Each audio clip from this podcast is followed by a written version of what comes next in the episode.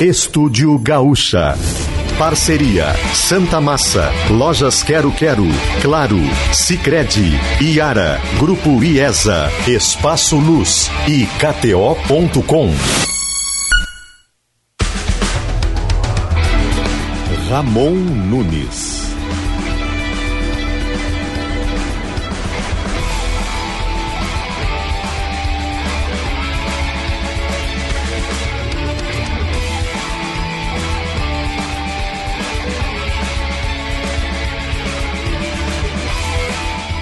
Dez e seis, dez horas seis minutos. Tudo bem? Estamos começando mais um Estúdio Gaúcha. Hoje, dia 3 de março de 2023. 03 03 23. Uma sexta-feira de céu nublado. Tempo será que podemos considerar instável na capital gaúcha? Muito obrigado pela tua audiência, pela tua companhia. Nós vamos juntos até meia-noite, trazendo a mistura de jornalismo e esporte no fim de noite da Gaúcha.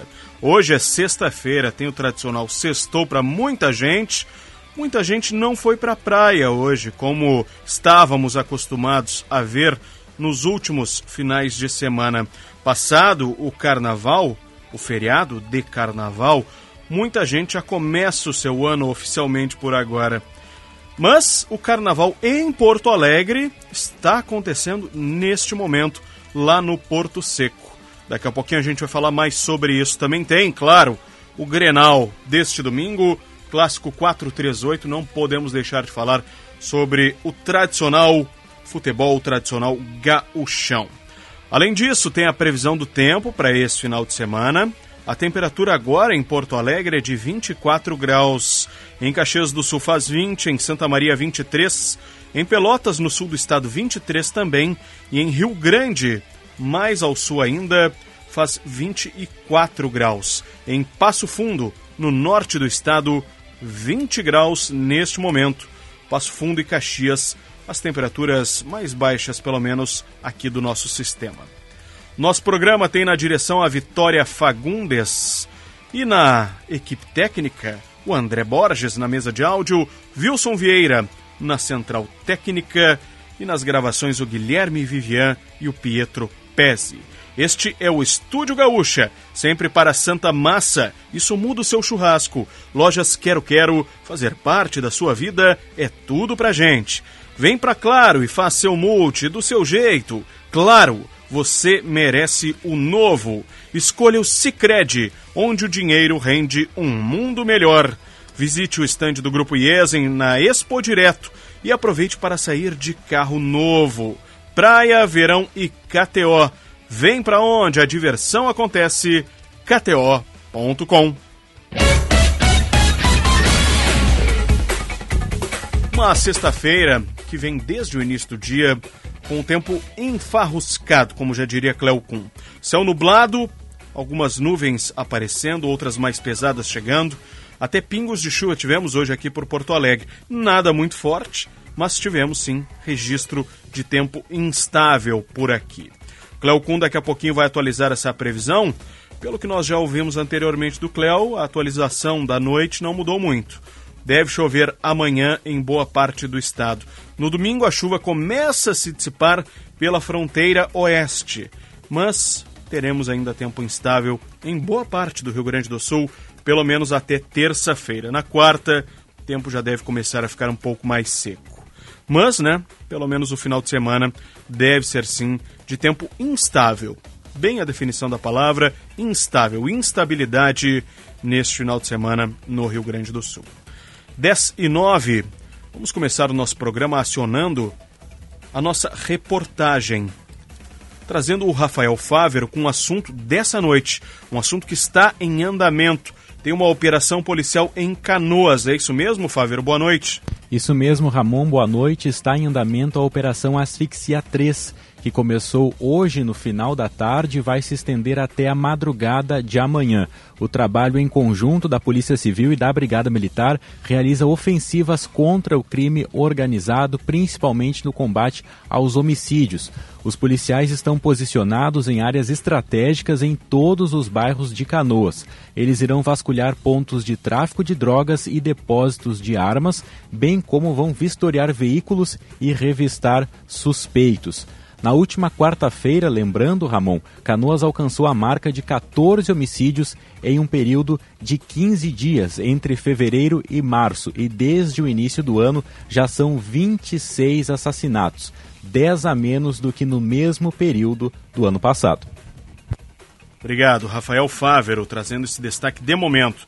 Uma operação da segurança pública ocorrendo em Canoas.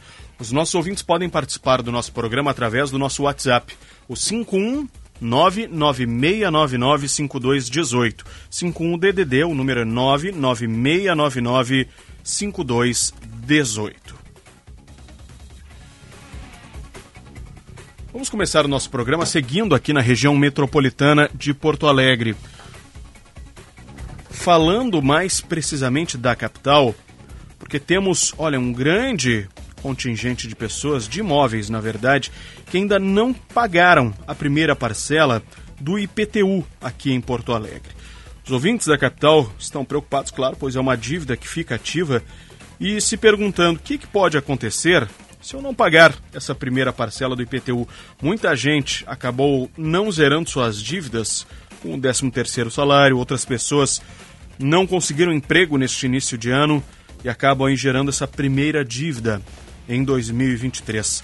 Para a gente tirar dúvidas sobre o pagamento do IPTU, como ele é feito, para quem ainda não sabe, como é que fica essa situação dessa dívida ativa no nome do contribuinte, está na linha com a gente o secretário adjunto da Fazenda do município de Porto Alegre, Jonas Machado. Secretário, muito obrigado por atender a Rádio Gaúcha numa noite de sexta-feira. Seja bem-vindo. Boa noite, Ramon. Tudo bem? Eu agradeço o convite. É, o sextou aqui está um pouco diferente, né? É importante falar com vocês e dar informações entre nossos porto-alegrenses. Boa noite, obrigado pela oportunidade. Nós que agradecemos. Secretário, primeiramente, é um número relativamente alto, podemos considerar assim, 415 mil imóveis que ainda não pagaram o IPTU? Uh, Ramon, é importante nós entendermos o, o, IPTU digital de 2023 da cidade. Uh, preciso contextualizar algumas mudanças que a Secretaria da Fazenda e a Prefeitura uh, realizaram neste ano de 2023. Foram mudanças significativas uh, nós não enviamos mais as guias para casa do cidadão, nós mudamos a forma de desconto, também o desconto, para aquele desconto até, até o primeiro mês de fevereiro, o contribuinte podia ter acesso até 11% de desconto, porque eu digo que foi um desconto diferente? Porque o contribuinte podia criar o seu desconto. Se ele colocasse CPF na nota de serviço, ele tinha mais desconto. Se o seu IPTU estivesse em dia, ele tinha mais desconto. Então, isso também é uma novidade e nós implementamos todos os canais digitais, então foram muitas novidades. E além, é claro, de não haver antecipação, como todos lembram, há 20 anos Porto Alegre antecipava o IPTU para dezembro do ano anterior. Neste ano as contas estão equilibradas, nós não precisamos fazer antecipação, então o IPTU ele entrou no ano correto. Então, frente a toda, todas essas mudanças, nós entendemos que não é um nível baixo de, de, de pagamento, não, muito pelo contrário.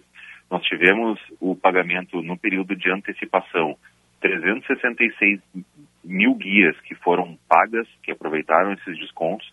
Isso significa que 46% das guias foram quitadas em antecipação. E em comparação com o ano de 2022, é, nós estamos 10% acima. O número é 10% acima do que, do que a população antecipou, de, de, de, fez o pagamento das guias antecipadas lá em 2022.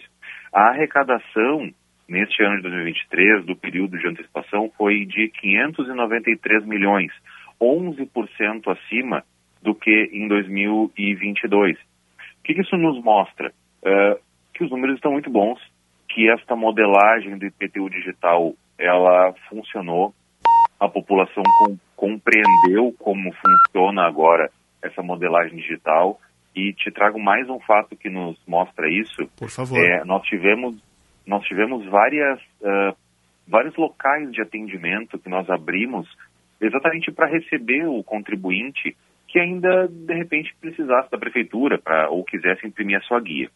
Nós computamos todas essas pessoas que nos procuraram, né, fizemos um somatório. Se nós compararmos com o número de guias que foram pagas, aquelas 366 mil guias, e o número de pessoas que nos procuraram, é, 97% das guias que foram pagas foram pagas sem procurar a prefeitura. Ou seja, foram pagas integralmente de forma digital. O contribuinte acessou seu computador, acessou o WhatsApp, obteve a sua guia e fez o pagamento. Então é um número muito expressivo uh, e demonstra que o IPTU digital funcionou. Porto Alegre é digital e tem um serviço digital. Que bom, né? Uma boa notícia, felizmente, também em 2023 já termos uh, eliminado o papel, né, secretário? Sabe-se quantas toneladas de papel eram gastas? Além, claro, questão de correios, de entrega dessa guia. Quanto é que se gastava? Quanto é que foi economizado nesse ano? Ramon, foi uma excelente economia. É, só para teres ideia, só no contrato com, com Correios, ele variava, tá? De em torno de 3 milhões a 5 milhões, podendo chegar até 7 milhões. Então, é, é um valor muito expressivo que a Secretaria da Fazenda e a Prefeitura já deixou de gastar com isso uh, e pôde alocar esses recursos para outras finalidades, né, para outros serviços para o cidadão, enfim. Uh, vale, vale destacar também, como tu bem colocou, o aspecto ecológico disso tudo. É, nós estamos falando aqui, o nosso universo de guias né, que nós processamos uh, gira em torno de 800 mil guias. Então pense que cada guia é uma folha de papel. Então foram 800 mil folhas de papel que nós não, não jogamos aí na na, na, nas ruas, enfim, né? não precisamos consumir essas 800 mil folhas de papel. Pois é, uma ótima notícia. Eh, secretário, a gente fala muito de Porto Alegre, claro, não só por ser capital, por ser a referência para o Estado, mas também pelo tamanho da nossa cidade. Temos aí em torno de, podemos dizer assim, um milhão e meio de habitantes. Nenhuma outra cidade do estado, claro, tem essa população. A segunda maior tem em torno de 500 mil, ou seja, três vezes menos. E com isso a arrecadação tem essa volúpia que o senhor já mencionou já foram arrecadados mais de meio bilhão de reais. Para o nosso ouvinte conseguir entender, secretário, para onde é que vai esse recurso em Porto Alegre? Sim, o, o IPTU, Ramon, ele é uma das nossas talvez mais importantes fontes de receita, uh, exatamente para sustentar as, todas as demais políticas que o município precisa uh, entregar para o seu cidadão. Desde uh, vagas em creche, a educação, saúde, enfim, a ciência social, todas. Então, o, o, recurso do IPTU, ele é um recurso livre, ele vai para o cofre da, da, da, da, prefeitura, né, como nós falamos, e ele é utilizado para dar conta de todas as, todos os serviços prestados pela prefeitura. E por isso que nós, que nós uh, sempre falamos para o contribuinte que ele deve investir na sua cidade. Afinal de contas, a população ela frequenta os bairros, frequenta as ruas da cidade, ela percebe as melhorias que vêm acontecendo. Então a gente, perdão, a gente faz um, um, um chamamento para o contribuinte que eu estava ouvindo ali antes, antes de entrar no ar, tu, tu mencionou, de todas as dificuldades, enfim, das pessoas uh, desempregadas, etc. Também por isso que, que nós não efetivamos uma série de aumentos no IPTU, por entender que a sociedade não comporta esse aumento. Uh, mas que essas pessoas façam, então, uh, uh, façam adesão ao parcelamento. Né? São, nós, a prefeitura mesmo já, para quem não fez o pagamento antecipado, a partir agora desse mês de março, com vencimento em 8 de março, com a primeira parcela, a prefeitura dá início aí à etapa de parcelamento, onde a, a, a cobrança do IPTU de 2023 ela pode ser parcelada em até 10 vezes. Então, que a, que a população faça o pagamento, porque isso auxilia muito o município uh, com suas finanças. Sim, com certeza. Uh, secretário, para a gente conseguir também fazer o serviço ouvinte que agora ainda não pagou o seu IPTU deste ano, como é que fica a situação dele se ele não pagar a primeira parcela até o dia 8 de março? Acaba entrando numa dívida, acaba ficando inadimplente e pode aí ter alguns prejuízos, né? Sim, Ramon, muito bem, muito bem colocado. Uh, nós chamamos muito atenção para que o contribuinte faça o pagamento dessa primeira parcela até o dia 8 de março, porque ela funciona basicamente como, como aqui entre aspas eu falo, como se fosse uma adesão ao parcelamento. Se o contribuinte não realizar o pagamento da primeira parcela uh, até 8 de março, primeiro, cai o parcelamento, ou seja, ele terá de pagar em cota única, haverá juros, haverá mora e haverá uh, uh, cobrança. Então, nós salientamos muito. O dia 8 de março é um dia extremamente importante. Uh, é preciso que ocorra a quitação dessa primeira parcela e o contribuinte ele pode ter acesso a essa guia de várias formas. Se me permite aqui, eu quero, eu quero destacar essas formas. Por favor. O site da, o site da prefeitura, prefeitura.poa.br barra IPTU, uh, por atra através do, do aplicativo 156 mais POA, e também pelo WhatsApp da Prefeitura, que é talvez a forma mais simples, uh, que é o 34330156, na opção 4. Uh, ah, aqui eu faço um destaque, Ramon, que é o seguinte. Uh, no WhatsApp, a guia ela pode ser emitida 24 horas por dia. A Secretaria da Fazenda ela desenvolveu um robô de atendimento. Então, não há servidores, né, funcionários processando essas guias. É um robô de atendimento que em um minuto consegue disponibilizar a guia para o contribuinte por WhatsApp, e eu repito, no 34330156, na opção número 4. 34330156. É um número fixo, mas para aquele ouvinte que não está muito ambientado, secretário, com o WhatsApp, o, o, WhatsApp Business, que a gente chama, né? É um número fixo, mas que Isso. serve também de WhatsApp. Se você salvar este número Isso. na agenda do celular, ele vai estar lá na lista de contatos do WhatsApp. Exato. E acho que tu me corrigiu bem, porque eu, eu, eu falei o número errado. 34330156 na opção número 4. Perfeito. opção de impostos e PTU, exato. Uh, e claro, aquele contribuinte que talvez não tenha familiaridade com os canais digitais ou tenha, encontre alguma dificuldade, uh, ainda existe, está disponível a loja de atendimento da Secretaria da Fazenda, lá no centro da cidade, na Siqueira Campos, aliás, na Travessa Mais Cinco Paus, logo atrás da Siqueira Campos, no horário das 9 da manhã às 17 horas. Uh, e aí a gente fica à disposição para entregar essas guias de forma impressa, sem dúvida alguma, caso algum contribuinte tenha, tenha dificuldade. Perfeito. Secretário, eh, uma pergunta que até é pertinente. Não é necessário apresentar nenhum comprovante de renda baixa para conseguir eh, receber essa guia impressa. Só que, claro, pedimos né, a compreensão dos ouvintes que quem consiga utilizar computador, consiga utilizar o WhatsApp celular, faça por si próprio, né? Claro, exatamente. Não há absolutamente nenhum tipo de cobrança.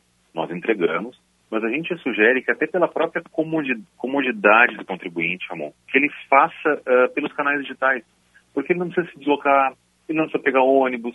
É, nós tivemos ali no período, no período do início do ano dias de um calor extremo, então, não há necessidade de sair de casa, ele consegue por, esse, por todos esses canais que eu, que eu, mencionei, o site, o WhatsApp, o aplicativo 156 Mais Poa, existem várias formas de obter a guia sem precisar se deslocar. Caso precise, sem problema nenhum, a nossa equipe lá da loja de atendimento vai estar à disposição para prestar as informações, entregar a guia e tirar as dúvidas do contribuinte. Estamos conversando aqui no Estúdio Gaúcha com o secretário adjunto da Fazenda, aqui do município da capital de Porto Alegre, Jonas Machado.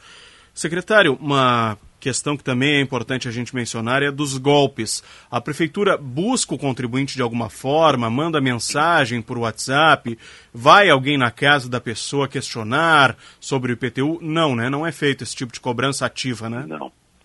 Não, excelente, excelente a tua pergunta, Ramon, porque nós tivemos um cuidado uh, extremo ao modificar o IPTU de 2023 para uma modalidade digital nós pensamos em tudo isso exatamente para que o contribuinte não caísse em nenhum tipo de golpe, ou pelo menos que a gente dificultasse a vida aí dos golpistas.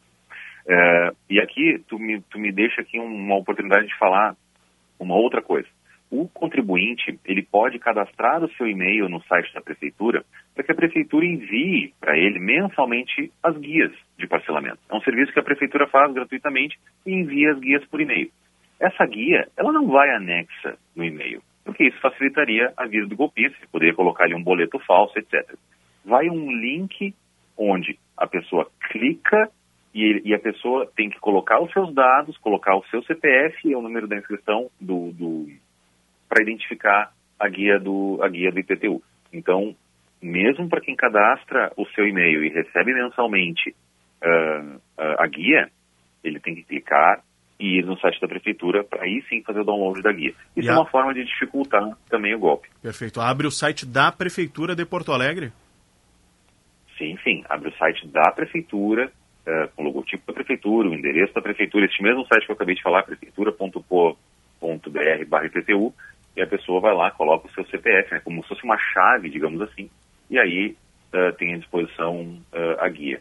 Secretário, para a gente encerrar, qual é o valor estipulado que a Prefeitura uh, estima arrecadar com o IPTU como um todo e, e tem algum percentual aí de adimplência que a Prefeitura espera?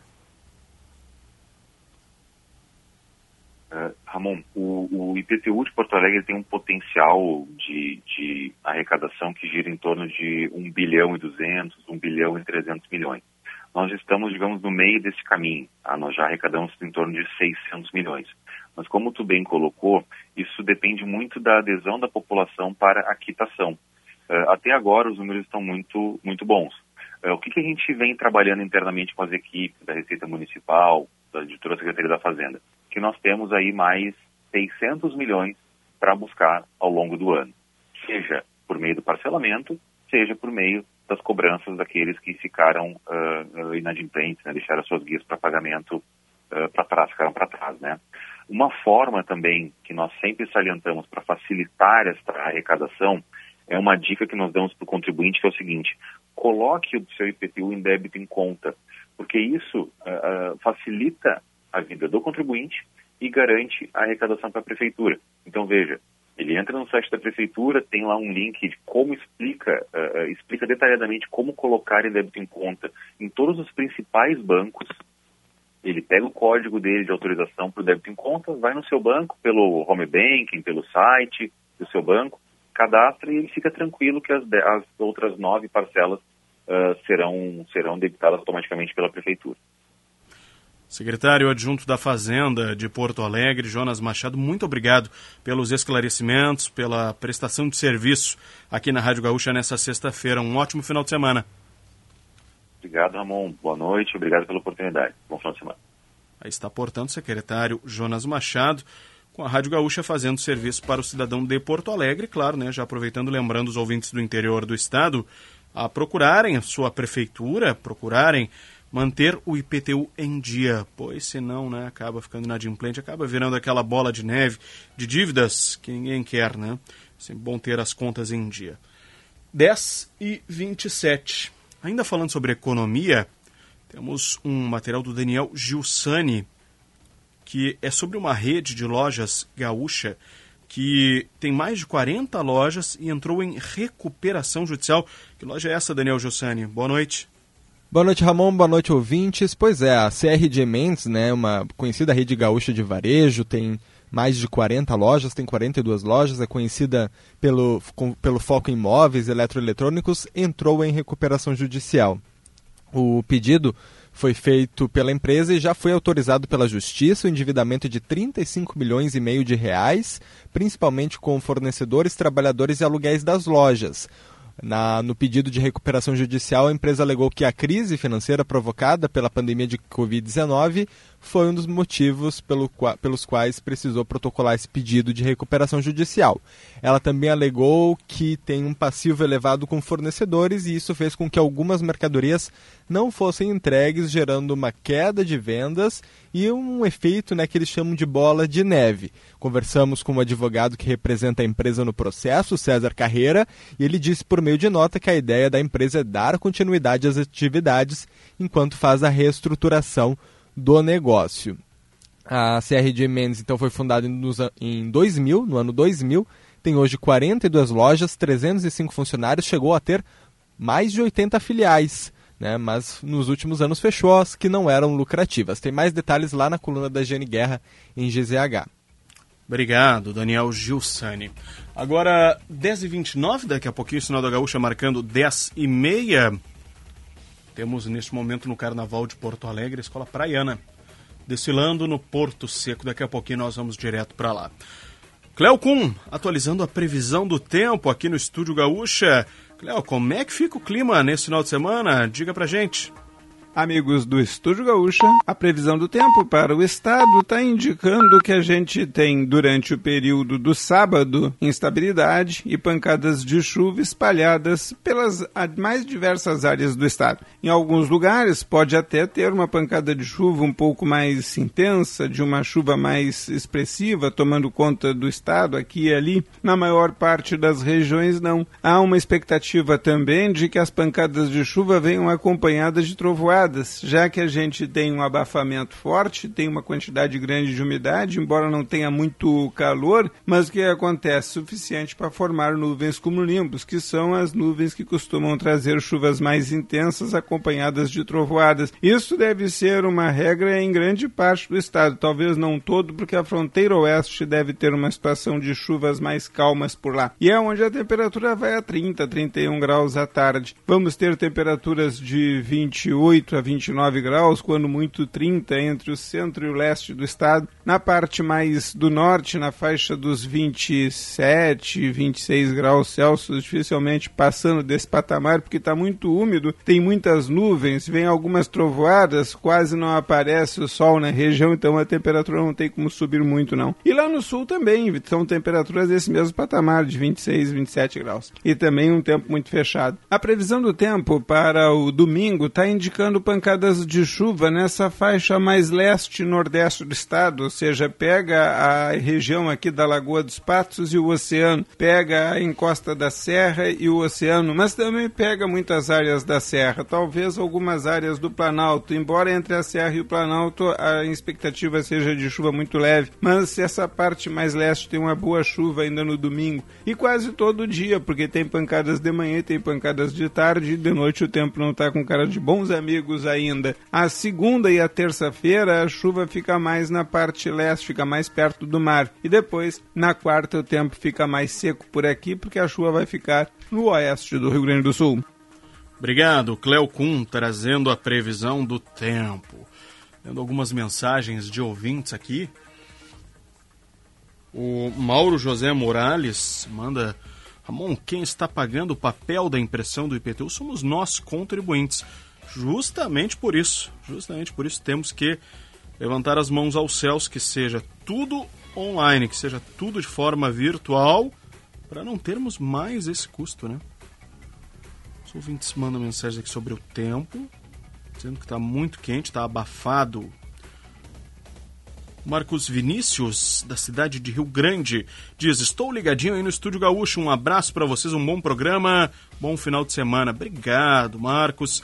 Um ótimo final de semana para você também e para todos os nossos ouvintes. Para a gente começar esse final de semana bem informado, claro, vamos dar sequência ao nosso programa. Vamos fazer o seguinte: rápido intervalo aqui no Estúdio Gaúcha. Na volta, tem o destaque do carnaval, tem a dupla Grenal, tem mais previsão do tempo com o Cleo Kuhn, tem informação da área policial, temos uma operação em andamento.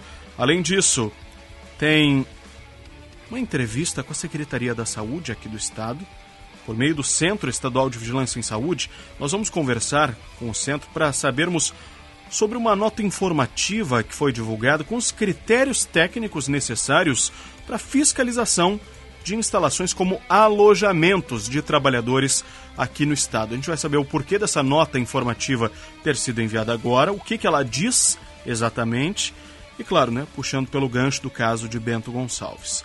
Nós já voltamos com Estúdio Gaúcha, aqui na Rádio Gaúcha, a tua voz.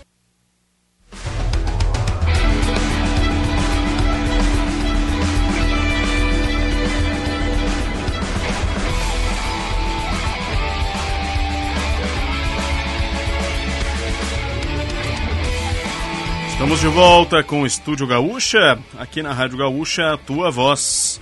10h36. Temperatura agora, atualizando aqui para os ouvintes, em Porto Alegre é de 24 graus. Alguns ouvintes mandaram mensagem falando de chuva. Boa noite. Aqui na aduana na Argentina, lá em Uruguaiana, tá o César por lá. Ir a Passo de los Libres para abastecer. Gasolina 2,60. É, poxa vida. Manda um abraço para Vicente Dutra. O Cleo, ou a Cleo Schaefer. Um grande abraço, Vicente Dutra. Segundo ouvinte aqui, a capital estadual da Cuia. Outro ouvinte manda aqui, boa noite, sempre acompanha o programa nesse horário. Chuva abençoada aqui em Santiago, Santiago. Ouvinte Bonato por lá. Boa noite, Ramon. Em Rio Grande choveu, agora parou. Um abraço do Vilmar, Colorado, lá de Rio Grande. Daqui a pouquinho tem as informações do Colorado aqui no Estúdio Gaúcha. Outro ouvinte manda aqui, boa noite, Lucianinho. Ainda é pro Lucianinho, pergunta aqui, ó. Aí, gigante, tá de ouvido aí, ó. O Inter vai tentar quebrar o Soares como quebrou o Bolães, o gladiador. Não, não é bem assim, não, Humberto. Que isso. O jogo é pegado, é pegado, mas ninguém vai para quebrar ninguém, com certeza. Falando do Inter aqui, temos uma notícia que o Lucianinho trouxe, está lá em GZH. O Inter estende contrato de Pedro Henrique até 2025. Anúncio feito na noite de hoje. Pelo lado do Grêmio, Alberto Guerra projeta primeiro Grenal como presidente do Grêmio. Além disso, Soares projeta o primeiro Grenal dele. Uma afirmação de Soares que rendeu, né? Fiz gols em todos os clássicos que joguei fala de Luizito Soares, com certeza uma atração deste Grenal. 10h38, aproveitando na capa de GZH neste momento, plano safra é insuficiente e cenário de juro alto desafiam produtores a encontrar alternativas para renovar, para renovar frota. O programa Duas Safras permite o crescimento em meio à diversidade da estiagem. Além disso, temos lá ó, cinco destinos para visitar no litoral norte o ano inteiro. Bacana matéria. Busca por idosa desaparecida em Porto Alegre está prestes a completar seis meses. Um mistério na Zona Norte. Trabalho análogo à escravidão, trabalhadores seguem com acesso livre a alojamento que foi interditado em Bento Gonçalves. Além disso, o CEPERS rejeita a proposta do governo gaúcho de reajuste de 9,45% para o magistério. Sandro Fantinel é notificado da abertura do processo de cassação. O vereador Caxiense tem 10 dias para apresentar defesa. Estes e outros destaques lá em gzh.com. Agora 10h39, vamos tocar o nosso programa aqui com informações de hoje. O IP Saúde está projetando mais duas semanas de análise daquelas denúncias que foram recebidas contra médicos por cobrança indevida. Traz os detalhes para a gente, Laura Becker. Boa noite. O trabalho é realizado por uma comissão processante permanente que recebeu as denúncias dos usuários. Conforme o IP Saúde, se for constatado indícios suficientes de materialidade e autoria, o material será então encaminhado ao Ministério Público e à Polícia Civil. Ainda segundo o órgão, o prazo de pelo menos duas semanas ocorre pois cada caso é recebido e analisado de forma individual e alguns demandam mais detalhamentos para que se possa chegar a uma conclusão. Na denúncia, os usuários do plano de saúde relatam cobranças indevidas de médicos por consultas e até cirurgias. Segundo o Ministério Público, existe um crime de extorsão. Em maio de 2022, o IP Saúde criou uma ouvidoria para receber queixas dos usuários. Até janeiro deste ano, foram recebidos 138 relatos. Obrigado, Laura Becker. E a polícia diz que o homem suspeito de matar um idoso a pauladas no bairro Passo da Areia, aqui na Zona Norte, estava sob, efe... sob efeito de entorpecentes. Quem traz os detalhes é o Pedro Alt. Diga lá, Pedro. Luiz Fernando Cordeiro da Silva, de 41 anos, é suspeito de matar a pauladas seu vizinho, Ademir da Silva Martins, de 70 anos, na noite de quinta-feira. O crime aconteceu na rua Cambaí, no bairro Passo da Areia. Luiz era usuário de drogas e estava sob efeito de entorpecentes, de acordo com a Polícia Civil. O homem foi preso em flagrante e decidiu não prestar depoimento, de acordo com Eric Dutra, titular da segunda Delegacia de Homicídios e Proteção à Pessoa, que investiga o caso.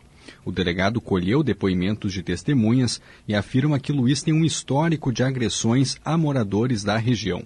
O crime de quinta-feira não teve motivação, de acordo com as investigações. É, sem, sem motivação, né? Foi algo gratuito, assim, uma agressão gratuita, é, pelo que está apontando todos os depoimentos, em virtude desse estado dele alterado aí pela droga, é um estado de violência, enfim. e que vitimou dessa vez aí pela discussão a vítima de 70 anos, um senhor de 70 anos, que é vizinho dele de, da casa ao lado. De acordo com o 11º Batalhão da Brigada Militar, que atendeu à ocorrência, a discussão entre os moradores começou por volta das 8 horas da noite. Com um pedaço de pau em mãos, Luiz começou a agredir Ademir repetidas vezes. Segundo o delegado, ele responderá por homicídio qualificado por meio cruel. Obrigado, Pedro Alt, com essa história cabulosa. O vereador de Caxias do Sul, Sandro Fantinel, foi notificado sobre a abertura do processo de cassação. Ele que é investigado depois de declarações preconceituosas, absurdas, contra os baianos que foram resgatados de uma situação semelhante à escravidão em Bento Gonçalves. Ele fez essas declarações no, plenário da Câmara de Caxias do Sul, onde ele é vereador. Agora ele tem 10 dias para apresentar uma defesa prévia por escrito, indicar as provas que ele pretende produzir e relacionar até 10 testemunhas. Os parlamentares têm até 90 dias para concluir os trâmites desse processo de cassação que foi aberto. Lendo mensagens de ouvintes aqui, muitos falando sobre chuva ainda pelo interior aqui do estado. Daqui a pouco a gente vai fazer um compilado aqui no nosso programa. Lembrando que o Estúdio Gaúcho é para Santa Massa, isso muda o seu churrasco. Lojas Quero Quero fazer parte da sua vida é tudo pra gente. Claro, vem pra Claro e faça o multi do seu jeito, claro. Você merece o novo. Escolha o Cicred, onde o dinheiro rende um mundo melhor. Visite o estande do Grupo IESA na Expo Direto e aproveite para sair de carro novo. Praia, verão e KTO. Vem para onde a diversão acontece. KTO.com. Nós falamos aqui da Expo Direto, daqui a pouquinho também tem a Gisele Leblen falando sobre a Expo Direto.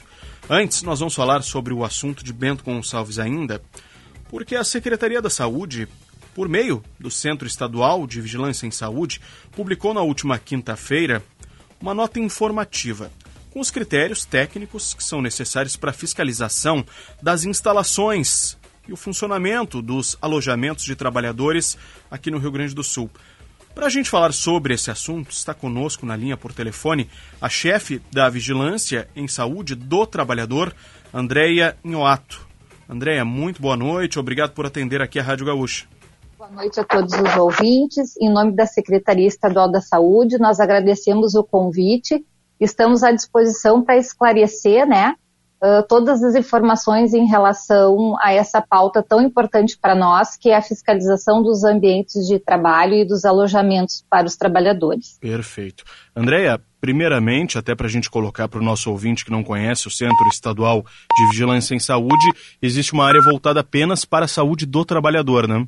Exatamente. Dentro do, do, Centro Estadual de Vigilância e Saúde, a Lei da Vigilância Sanitária, que é amplamente conhecida pela população gaúcha, a vigilância epidemiológica, que a, a população gaúcha conhece principalmente pela questão das vacinas, a vigilância ambiental, muito conhecida em função do enfrentamento à dengue. Temos também a vigilância em saúde do trabalhador, que olha né, para os agravos que os nossos trabalhadores podem estar sofrendo nos ambientes de trabalho. Perfeito.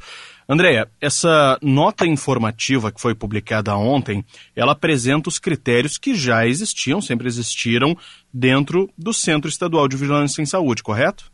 Correto. Estes critérios, eles existem nas normativas né, do Ministério da Saúde, dentro da, da área da vigilância sanitária, da vigilância em saúde do trabalhador e da vigilância epidemiológica.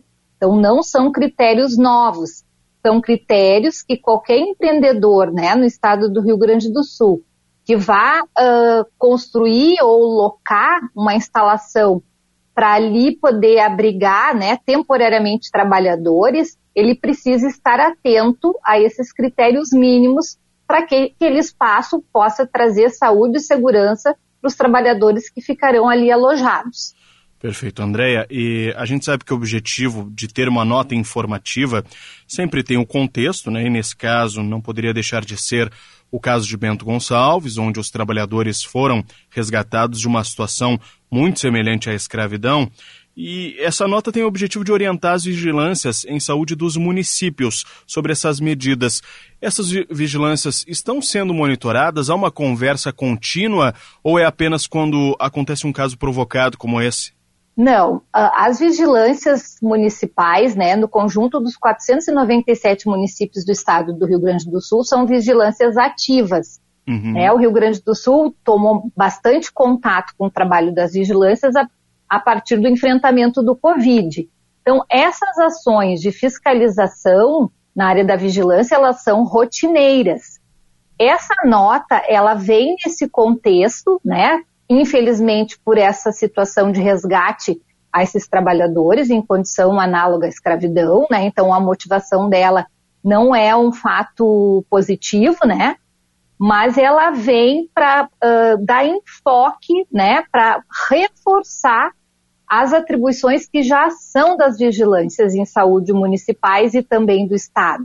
Perfeito. Então, aproveitando inclusive esse momento, uhum. a gente lança essa nota, os dados que estão ali não são novos para os fiscais, mas também foi a forma que a secretaria, uma das formas que a secretaria encontrou, para também né, deixar registrado o trabalho que está sendo feito né, na, nos territórios. Então, como tu traz essa pergunta, né, se nós estamos uhum. monitorando, eu vou te dar um exemplo de uma ação que fizemos hoje pela manhã ainda sobre minha coordenação e da minha equipe, uma reunião com os técnicos em referência em saúde do trabalhador, das 18 coordenadorias regionais de saúde, onde então nós apresentamos a nota, reforçamos os aspectos que devem ser inseridos nas fiscalizações rotineiras, pedimos ampla divulgação para os municípios e que eles se coloquem também à disposição dos municípios gaúchos para aqueles que tiverem dificuldade de fazerem as fiscalizações no momento da instalação desses alojamentos, que eles possam ser referência técnica para ajudar o município nessa tarefa. Perfeito. Estamos conversando aqui com a chefe da Vigilância em Saúde do Trabalhador do Centro Estadual de Vigilância em Saúde, Andréia Inhoato, que nos traz esse esclarecimento prévio. E, aliás, André, é muito importante a gente ressaltar o trabalho de. Quantos trabalhadores tem na sua equipe hoje? Na minha equipe hoje, na Vigilância em Saúde do Trabalhador, nós estamos com 12 trabalhadores na equipe no Centro Estadual de Vigilância uhum. em Saúde Contamos, então, com os 18 técnicos das coordenadorias regionais de saúde. Algumas coordenadorias têm mais do que um técnico voltado para a vigilância em saúde do trabalhador, mas contamos com um efetivo que não é nosso de Estado, mas que são os servidores Sim. municipais dos municípios gaúchos que atuam na vigilância em saúde e, por consequência, na vigilância em saúde do trabalhador. Perfeito. É Tem sido um esforço do governo do Estado Sim. fomentar que os municípios todos tenham uma vigilância em saúde do trabalhador bastante ativa. Era isso que eu ia ressaltar. É importante a gente ressaltar o trabalho dessa equipe toda, que não é só centralizada aqui em Porto Alegre, né? está dividida, ramificada pelas 18 coordenadorias regionais de saúde. André, para a gente falar especificamente sobre esses critérios Existem ali critérios de infraestrutura, de alimentação, de condições de saúde, a questão ainda da pandemia. Para a gente começar falando sobre infraestrutura, a gente não vai pegar comparações com casos que já ocorreram, como o de Bento Gonçalves. Vamos falar sobre o que é exigido exatamente. No caso de, infraestrutura, o principal é ventilação, é limpeza? Uh, cabe ressaltar que essa nota ela foi construída em conjunto, né, pela vigilância sanitária, saúde do trabalhador e a vigilância epidemiológica. Uhum. Então, se a gente observar o contexto da nota, ela é muito simples, né? Sim. Muito, ao mesmo, ao mesmo tempo que ela é muito simples, ela é complexa porque ela tenta assegurar que os trabalhadores tenham condições mínimas de se alojarem, né? Então, tudo aquilo que pode estar acontecendo nesses ambientes que venha trazer algum dano, algum prejuízo para a saúde, nos preocupa. Então, por isso, se a gente for observar ali todas as questões de ventilação, né, se não puder ter ventilação, janelas ou portas, que tenham uma ventilação mecânica, também traz a questão do iluminamento, né? Se não uhum. puder ter janelas, então que garanta então iluminação artificial, que se tenha um espaço de trânsito seguro entre as camas. Por ocasião do Covid, nós, nós tínhamos um regramento também em relação ao espaçamento dessas camas. Né? Então, precisa ter um espaço para esses trabalhadores poderem circular dentro desse, desses ambientes, precisa ser adequado para as questões de intempérie, né? Não pode chover para dentro, tem que ter condições dos trabalhadores repousarem, terem uma noite de sono reparadora para no dia seguinte estarem em condições de assumirem as funções laborais. Né? Então, ela traz o destaque para essas questões, reforça a questão da segurança contra incêndios, né? Que temos normas no estado do Rio Grande do Sul e todo o país bastante abrangentes. Então, ela dá destaque para essas condições mínimas num espaço de convivência coletiva, cujo objetivo é, principalmente, né, oferecer condições de conforto para que o trabalhador, no início da sua jornada, tenha condições de executar suas tarefas com a melhor condição possível. André Enhoato, a chefe da Vigilância em Saúde do Trabalhador do Centro Estadual de Vigilância em Saúde.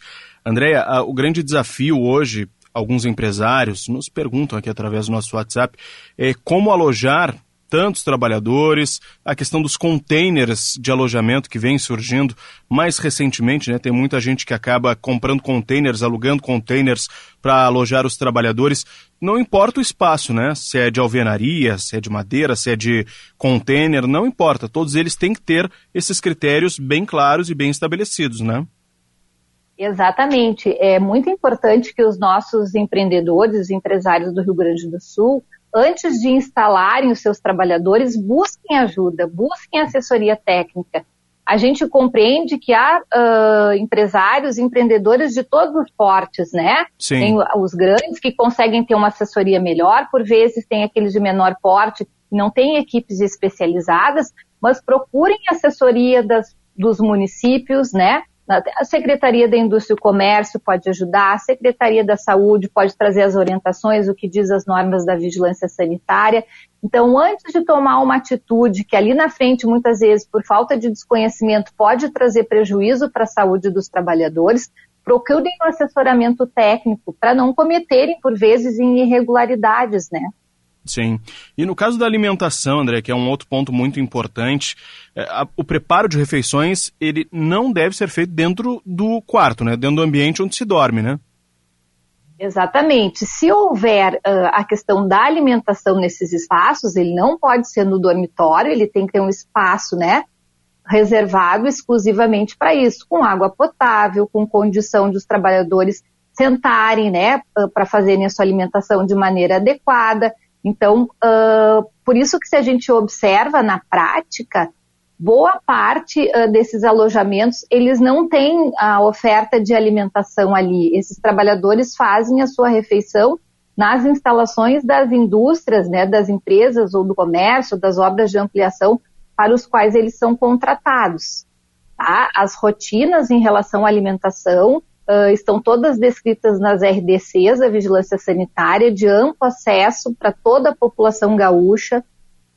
As normativas hoje, se qualquer cidadão uh, tiver interesse em saber, ele pode acessar a página do Centro Estadual de Vigilância em Saúde, que lá tem informação em abundância, né, em linguagem acessível, para que toda a população consiga compreender e conhecer quais são as regras e as normas vigentes.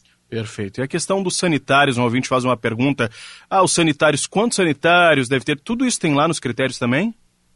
Tem tudo lá nos critérios também. Na nota, né, que eu imagino que os ouvintes não tenham em mãos, mas que na página da Secretaria do SEVES ela está disponível e também na página da Secretaria Estadual da Saúde, nós temos a, embaixo as referências normativas, né, temos decretos, portarias de consolidação, de nível federal, portarias estaduais, instruções normativas.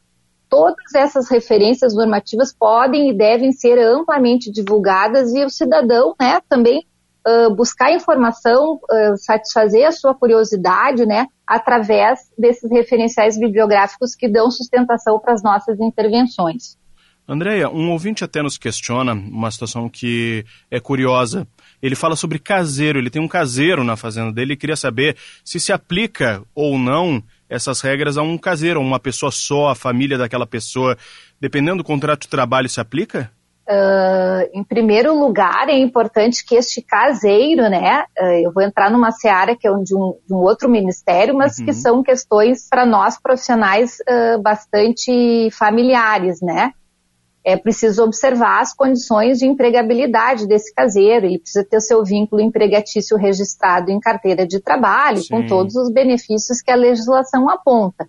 Então, neste caso, esse caseiro, ele também precisa ter uma condição de alojamento, não vai ser construído um alojamento exclusivo para ele, mas o espaço que ele tiver para fazer o seu repouso, ele precisa ter uma cama adequada, ele precisa ter roupas de cama, precisa ter uh, circulação de ar, precisa ter iluminamento, né? Se aplica, é como se a gente fosse pensar também para nossa rotina, né? Quando a gente sai em viagem a trabalho, o nosso empregador disponibiliza um espaço confortável para que a gente possa encontrar repouso, né?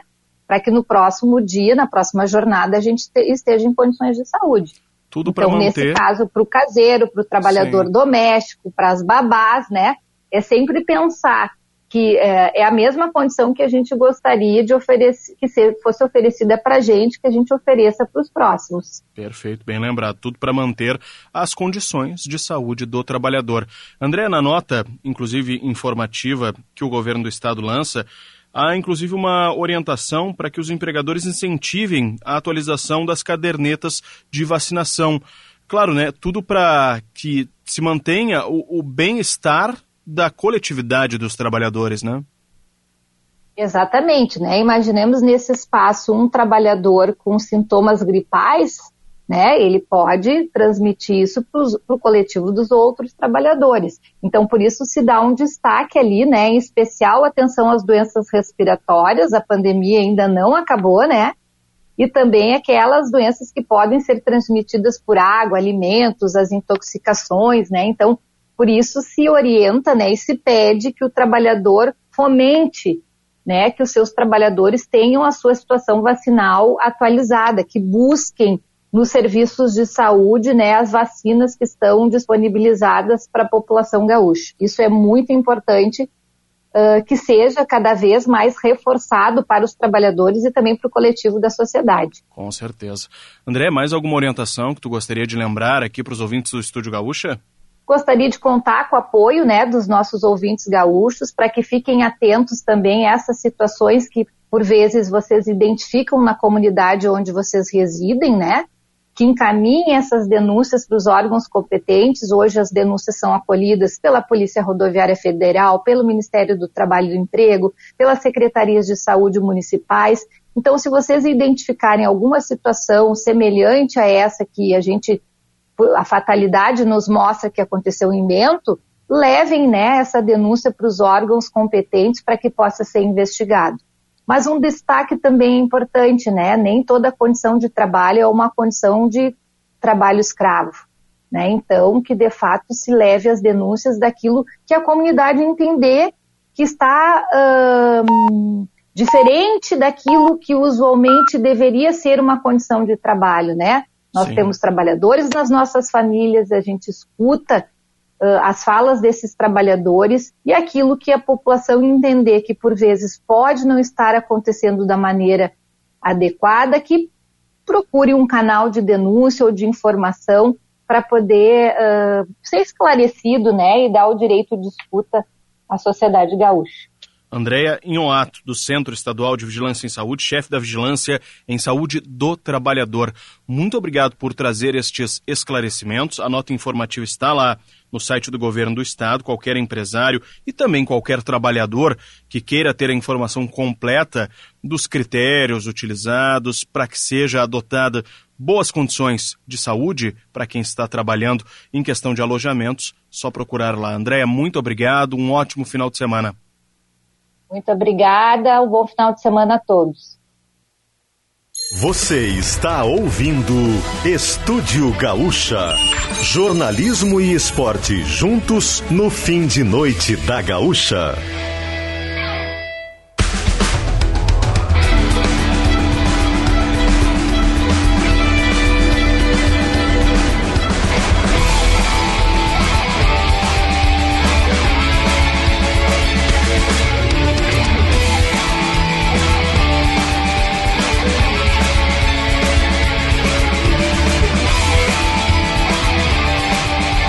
De volta com o Estúdio Gaúcha, aqui pela Rádio Gaúcha, tua voz, 11 horas 7 minutos. Estúdio Gaúcha sempre para Santa Massa, isso muda o seu churrasco. Lojas Quero Quero fazer parte da sua vida é tudo pra gente. Vem pra Claro e faça seu multi do seu jeito, claro. Você merece o novo. Escolha o Cicred, onde o dinheiro rende um mundo melhor. Visite o estande do Grupo IESA na Expo Direto e aproveite para sair de carro novo. E praia, verão e KTO. Vem para onde a diversão acontece. KTO.com. Dando sequência ao nosso programa, nós vamos falar sobre Expo Direto. Na próxima segunda-feira tem a abertura do evento. Quem traz os detalhes é a Gisele Leblen. Gisele, muito boa noite. Boa noite, Ramon. Boa noite também para quem está nos ouvindo. Já estamos de malas prontas para o início da Expo Direto. Na próxima segunda-feira, a equipe de GZH, de Gaúcha, de Zero Hora, vai estar presente fazendo a cobertura, trazendo todos os fatos desta importantíssima exposição do calendário agropecuário. E quem também vai marcar presença é o ministro da Agricultura, Carlos Fávaro, que vem na sua primeira agenda na condição de ministro ao Rio Grande do Sul. Ele estava inicialmente previsto para participar da comitiva que acompanhou os prejuízos causados pela seca em Ilha Negra, mas acabou não podendo comparecer, então vem para essa que será sua primeira missão oficial. A previsão é de que ele chegue no domingo, quando participa da entrega do troféu Brasil Expo Direto, e aí na segunda-feira fará então integrar, fará parte, estará presente na mesa que abre oficialmente as portas do evento, sendo que há também é, uma perspectiva de que ele converse com entidades do setor para tratar de temas importantes, inclusive temas relacionados à estiagem. Vale lembrar que na atual estrutura do governo federal, o setor agropecuário ele está dividido em três pastas. A gente tem a agricultura, o desenvolvimento agrário e agricultura familiar e também a pesca. E aí e se tem uma expectativa de colocar a situação enfrentada pelos produtores atendidos pelo Ministério da Agricultura em relação à estiagem.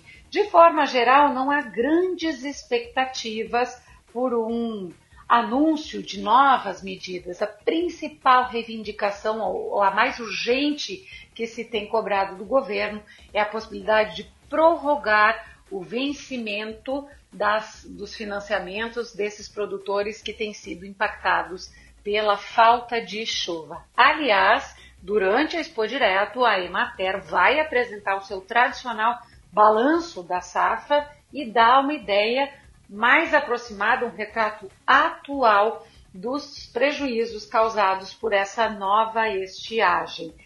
Também tem agricultura familiar, tem espaço ampliado e, claro, muita inovação, muita tecnologia neste evento que é organizado por uma cooperativa. E o futuro, os caminhos para o futuro do cooperativismo estarão sendo debatidos na próxima terça-feira, dia 7, na Casa RBS, dentro do Parque da Expo Direto. E esse vai ser um evento que terá então a ação do Sistema Service. Somos o cooperativismo no Rio Grande do Sul. Obrigado, Gisele Leblanc. Portanto, segunda-feira tem Expo Direto, também direto aqui pela Rádio Gaúcha. 11 e 11. Brasília, vamos a Brasília agora conversar com a Samantha Klein, porque Samantha foi uma sexta-feira com coletiva, com algumas decisões, movimentação também no STF. Uma sexta-feira que a gente pode chamar de atípica, Samantha. Boa noite. Muito boa noite, Ramon. Boa noite também aos ouvintes do Estúdio Gaúcha. Eu vou te dizer que as sextas-feiras andam bastante agitadas aqui em Brasília, ainda que normalmente não seja assim aquele é, tradicional, né, de tantas coletivas Mas sim, além da questão do Bolsa Família, ontem teve aquele evento de relançamento, hoje teve coletiva do ministro Wellington Dias para trazer mais informações a respeito, assim como no final da tarde Lula ainda fazia uma entrega de residências do programa Minha Casa Minha Vida em Rodonópolis, Mato Grosso.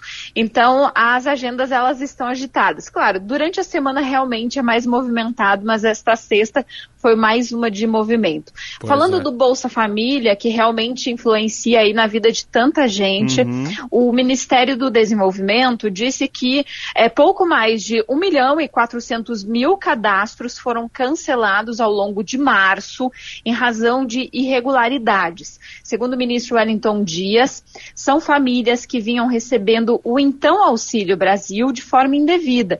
E essas informações foram apresentadas no final da manhã desta sexta. Previsão inicial da pasta era de excluir 2 milhões e 500 mil inscritos no programa social, mas essa análise ela vai continuar, segundo o ministro do Desenvolvimento Social.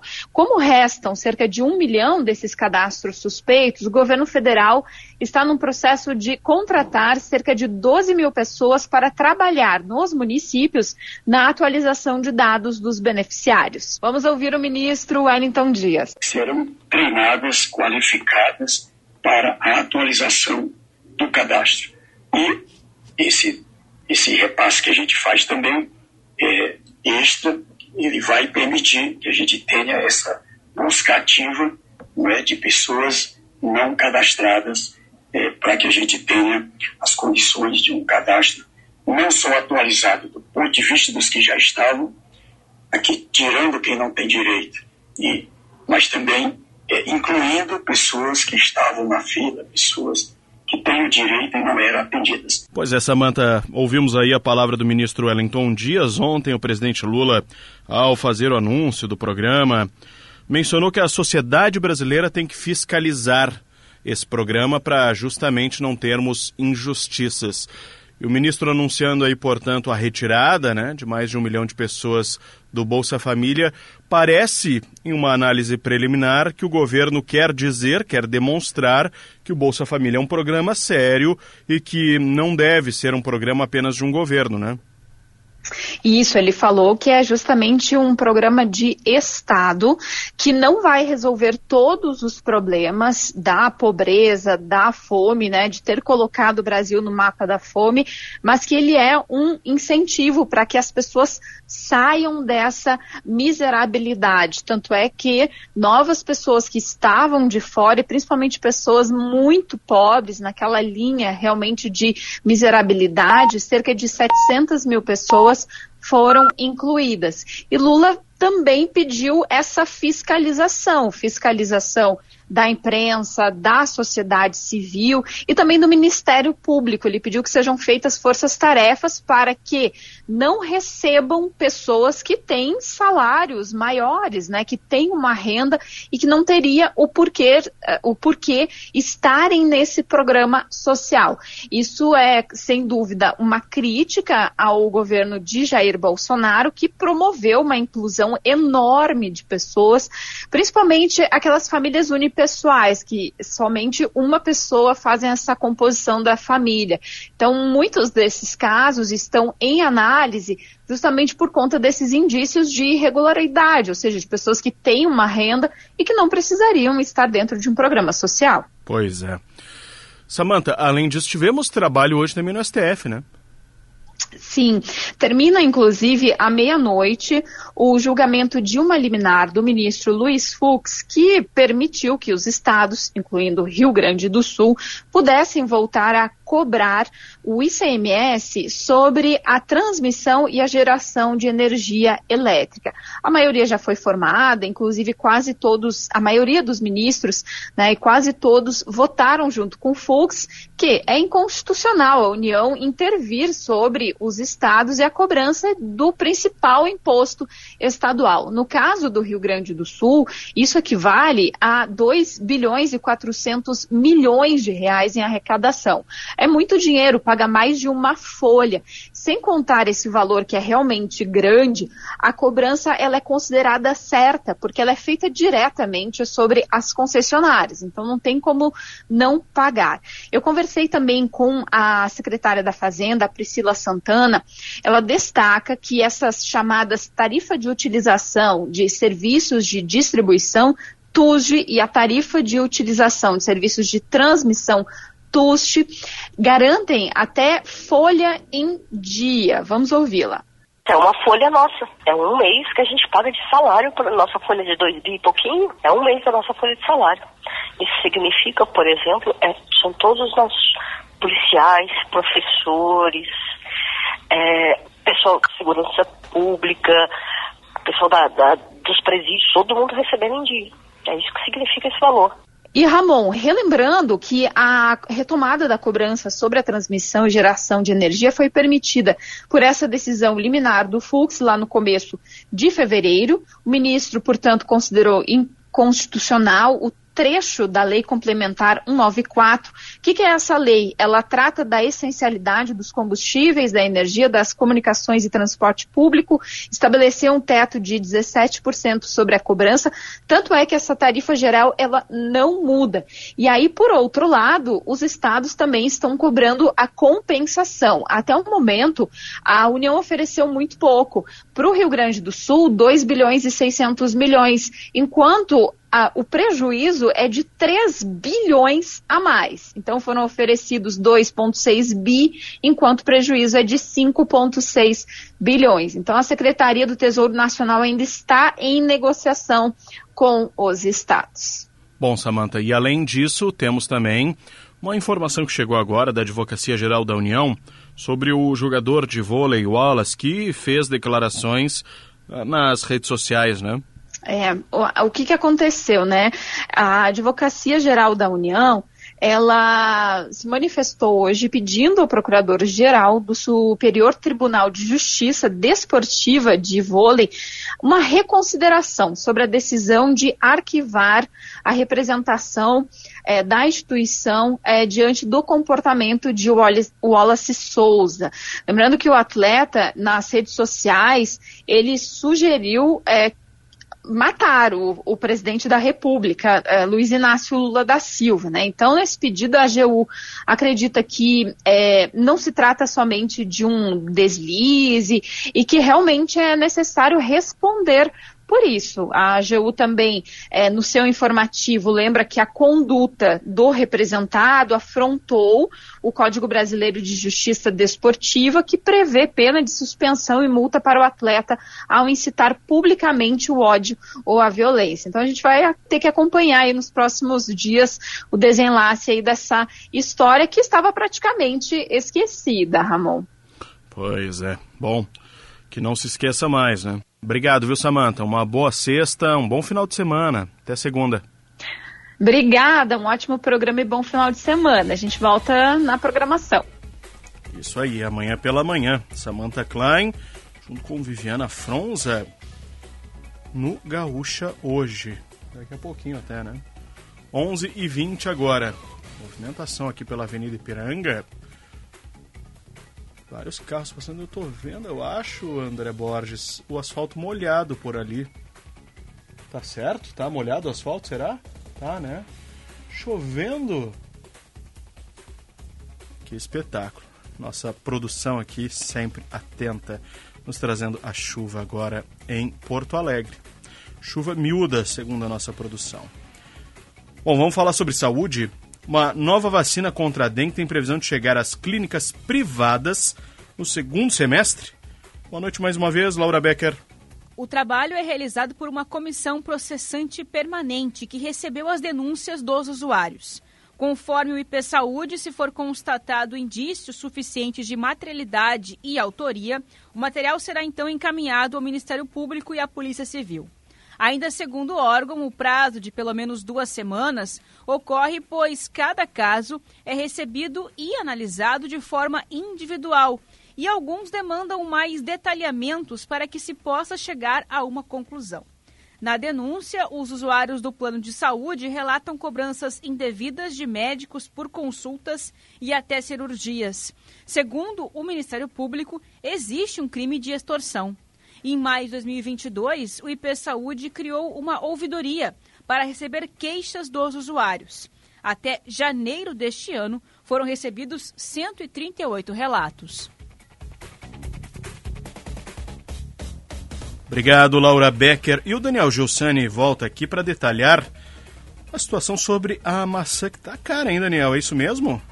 Ramon tem um preço de fruta que está chamando bastante a atenção dos ouvintes. Quem tem circulado pelos supermercados já notou. É o preço da maçã. O quilo da maçã já está passando dos 15 reais em alguns supermercados. Isso, em alguns casos, isso, isso representa que o preço quase triplicou. Um dos principais motivos, Ramon, é a entre safra, entre safra. O estoque do ano passado, que fica em câmaras frias, acabou e, e a nova colheita está começando a chegar agora. Então tem menos oferta, a demanda segue alta, menos oferta, aumenta o custo. No Brasil, os tipos mais conhecidos da maçã são a maçã gala e a Fuji. Ambos estão com safra entrando no mercado, que pode provocar um alívio logo nos preços ainda agora em março. Porém, de acordo com o técnico da Ceasa, Adiel Vasconcelos Bittencourt, é, a plantação de maçã sofreu mais uma vez os efeitos da estiagem no período de floração, o que limitou a produção em volume e também em qualidade. Isso significa que o que? Que a oferta pode seguir baixa por conta dos efeitos da estiagem, no, principalmente no período de floração. É, enquanto isso, nesta época, achamos maçã importada no atacado com preço menor do que as nacionais. É, foi o que falou né, o, o técnico da Ceasa, ou seja, tem maçã importada custando menos do que a maçã nacional, porque estamos no período de entre safra, fim da que tinha em estoque, começando a entrar agora a nova rodada né, de, de, de, de maçã e ainda com os efeitos da estiagem, Ramon. Pois é. Obrigado, Daniel Gilsani. De 11, 11 e 24 vamos fazer mais um rápido intervalo aqui no Estúdio Gaúcha. Na volta tem informação sobre a BR-101. Além disso, claro, tem a dupla Grenal e o Carnaval aqui em Porto Alegre, direto do Porto Seco. Nós já voltamos. Liquida Porto Alegre está arrasador no Grupo Elevato. São diversas ofertas à vista com preços muito, muito abaixo do valor de mercado. Esta é a sua chance de construir ou reformar, com ofertas arrasadoras e mais. Uma ampla variedade de produtos com pronta entrega. Viu só? Na Elevato é assim. Sua casa fica pronta com mais agilidade e economia. Aproveite os preços do Liquida até dia 5 de março. Elevato. Sua casa, nossa causa.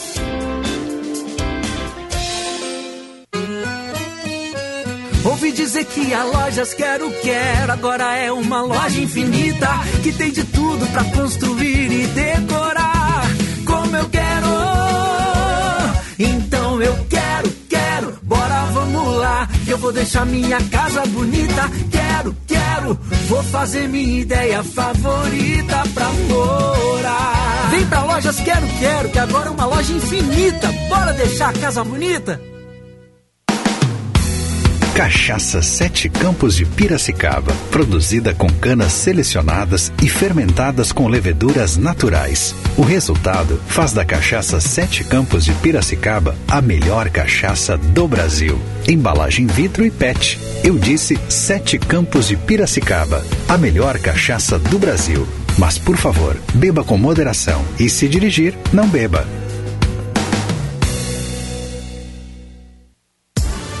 Na Claro, é você que faz seu multi. Por exemplo, eu fiz meu multi com internet móvel de 25 GB no Claro Controle, para poder postar foto e vídeo onde eu estiver. Escolhi também internet com fibra Claro Net Virtua de 500 MB, para eu poder assistir meus streamings sem travar. E ainda, vem com Globoplay incluso para curtir o BBB. Tudo por apenas R$ 179,90 por mês. Vem pra Claro e faz o seu multi. Acesse claro.com.br barra verão ou ligue 0800 720 1234. Claro, você merece o novo.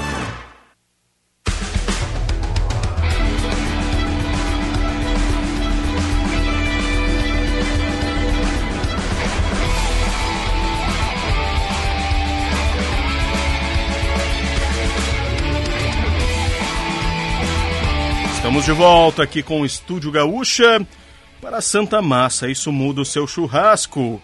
Lojas Quero Quero fazer parte da sua vida é tudo pra gente. Vem pra Claro e faça seu multi do seu jeito, claro. Você merece o novo. Escolha o Sicredi, onde o dinheiro rende um mundo melhor. Visite o estande do grupo IESA na Expo Direto e aproveite para sair de carro novo. Praia, verão e KTO. Vem para onde a diversão acontece, kto.com. 11:27, trazendo aqui o placar que na verdade, né, é uma agenda dos jogos deste final de semana pelo Gauchão. Amanhã tem Caxias e Ipiranga, também tem São José e Avenida, tem Esportivo e Juventude e tem Brasil de Pelotas e São Luís. O Aimoré enfrenta o Novo Hamburgo no domingo às quatro da tarde e, claro, às oito da noite domingo tem o Grenal, clássico Grenal, clássico 438. Chove agora em Porto Alegre, pelas mensagens que nós recebemos lá do Porto Seco. Chuva por lá também, mas o desfile muito bonito. Muito bonitos os desfiles. Aliás, já tem matéria em GZH. Acadêmicos da Orgia abre a primeira noite de desfiles das escolas de samba da capital. Dez agremiações desfilam hoje, hoje, na madrugada de sábado, né, na verdade. E outras oito, se eu não me engano, desfilam amanhã. Não, outras 10 amanhã também. Cinco da série prata e cinco da série ouro. O esquema é o mesmo nas duas noites. Muito bonitas as fotos hein, do carnaval, né, Vitória Fagundes? Muito bonitas as fotos que estão em GZH. Coloridas as fantasias, os estandartes, tem os carros alegóricos. O povo do carnaval de Porto Alegre é diferenciado porque é o povo da comunidade que faz o nosso carnaval. Fica muito bacana mesmo. Daqui a pouquinho nós vamos para o Porto Seco se tudo der certo. Vamos falar com Gustavo Gossen, direto do Complexo Cultural do Porto Seco, na Zona Norte. Agora, vamos para o boletim da dupla Grenal.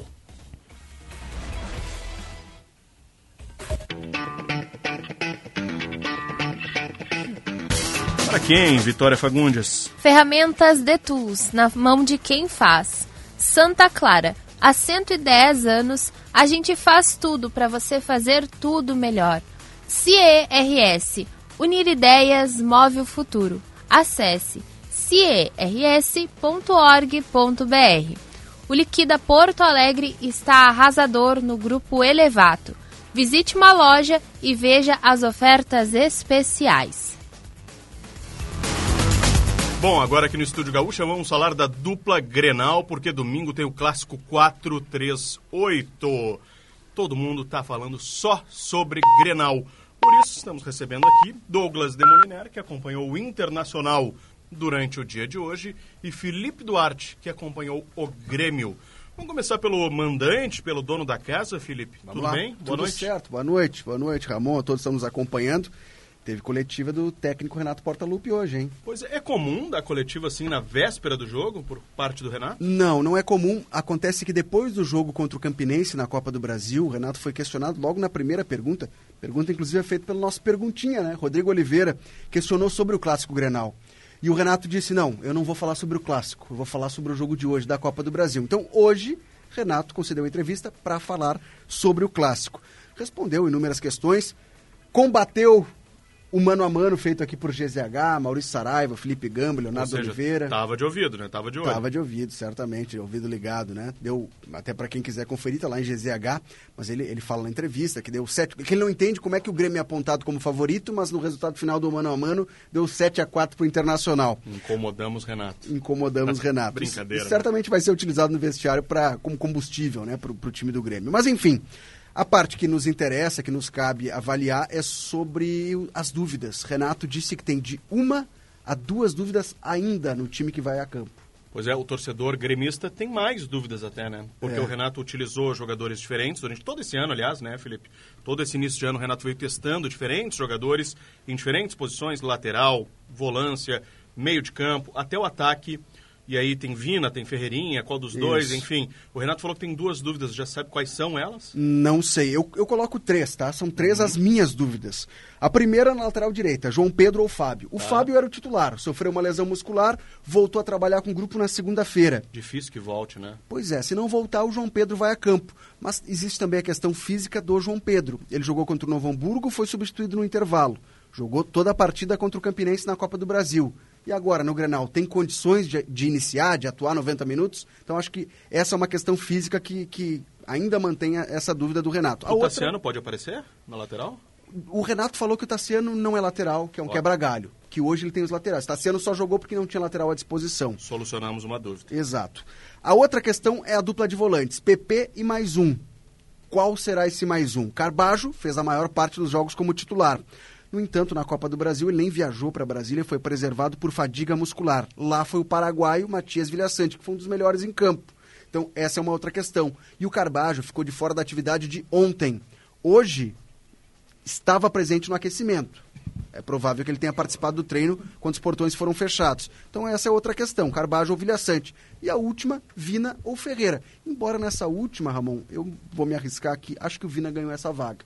O Renato elogiou muito a, a exibição contra o Novo Hamburgo, chegou a utilizar a expressão show, que foi quando o Vina passou a atuar um, um- pouco mais deslocado, com muita liberdade para flutuar pelo meio. E no último jogo, a avaliação do Renato é que o, o Grêmio jogou bem, mas desperdiçou, desperdiçou chances. No entanto, ele ficaria preocupado, palavras do Renato, se o Grêmio não criasse oportunidades. E criou.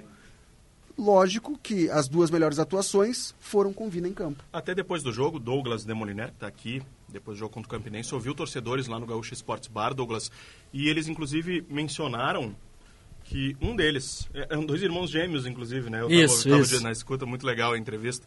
Um deles mencionou que, ah, se viesse o Michael pro lugar era melhor, porque é mais driblador, arrisca, quebra linhas. O Ferreira faz isso, o Vina já tem uma característica um pouco diferente, né, Felipe? Exato. É, é- e tentando ler agora com o olhar do Renato, o entendimento do Renato, o Ferreira vem de um tempo parado, né? Ele vinha sendo preservado. Num primeiro momento, preservado para os jogos decisivos, né? Copa do Brasil e Clássico Grenal. Só que as atuações do Vina agradaram. Então o Ferreira pode ser resguardado até para uma questão de segundo tempo, um jogador que vai entrar descansado contra uma defesa já mais exposta, mais desgastada. Acredito que o Ferreira vai ser uma alternativa para a segunda etapa. Renato falou alguma coisa, então, sobre esse grupo. É uma dúvida positiva que ele tem, né? Ou seja, o grupo está dando resposta como grupo, né? É, exatamente. A gente pode até conferir um trecho da entrevista, Vamos, pode ser? vamos ouvir. E a pergunta de um dos nossos colegas foi: Vina, é plano A ou plano B? Porque ele tem dito, né? Eu tenho o plano A e o plano B para o meu time. E aí a pergunta do repórter foi essa. Afinal de contas, o Vina é plano A ou plano B? Responde Renato Portaluppi. Se eu responder diretamente essa pergunta, você vai saber se ele vai jogar ou não. Entendeu? A tua pergunta é interessante. Mas digamos que pela qualidade dele se encaixa nos dois times, no plano A e no plano B. Entendeu? É um jogador que gosta de fazer gol, é um jogador que gosta de pisar na área do adversário. Eu acompanho o Vina já há muito tempo, não é a primeira vez que eu tento trazer ele para o Grêmio. Dessa vez ele está aqui com a gente. O jogador desse nível, ele está ele tá sempre no- nos planos de, de qualquer treinador, entendeu? Então, se ele está aqui com a gente, ele está feliz, está nos ajudando. E como eu já te falei, está nos dois planos. Renato, bom dia.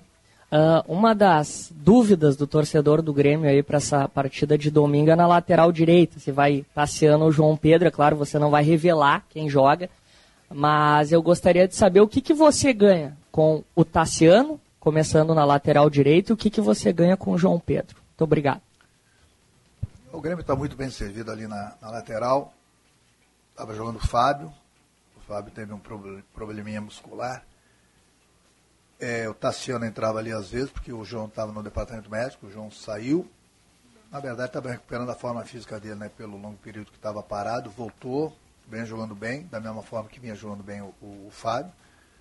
E o Tassiano, ele não é lateral, o Tassiano, ele quebrava um galho pra gente, justamente porque nós estávamos com, com o Fábio. E numa emergência, o Tassiano pode jogar ali sim.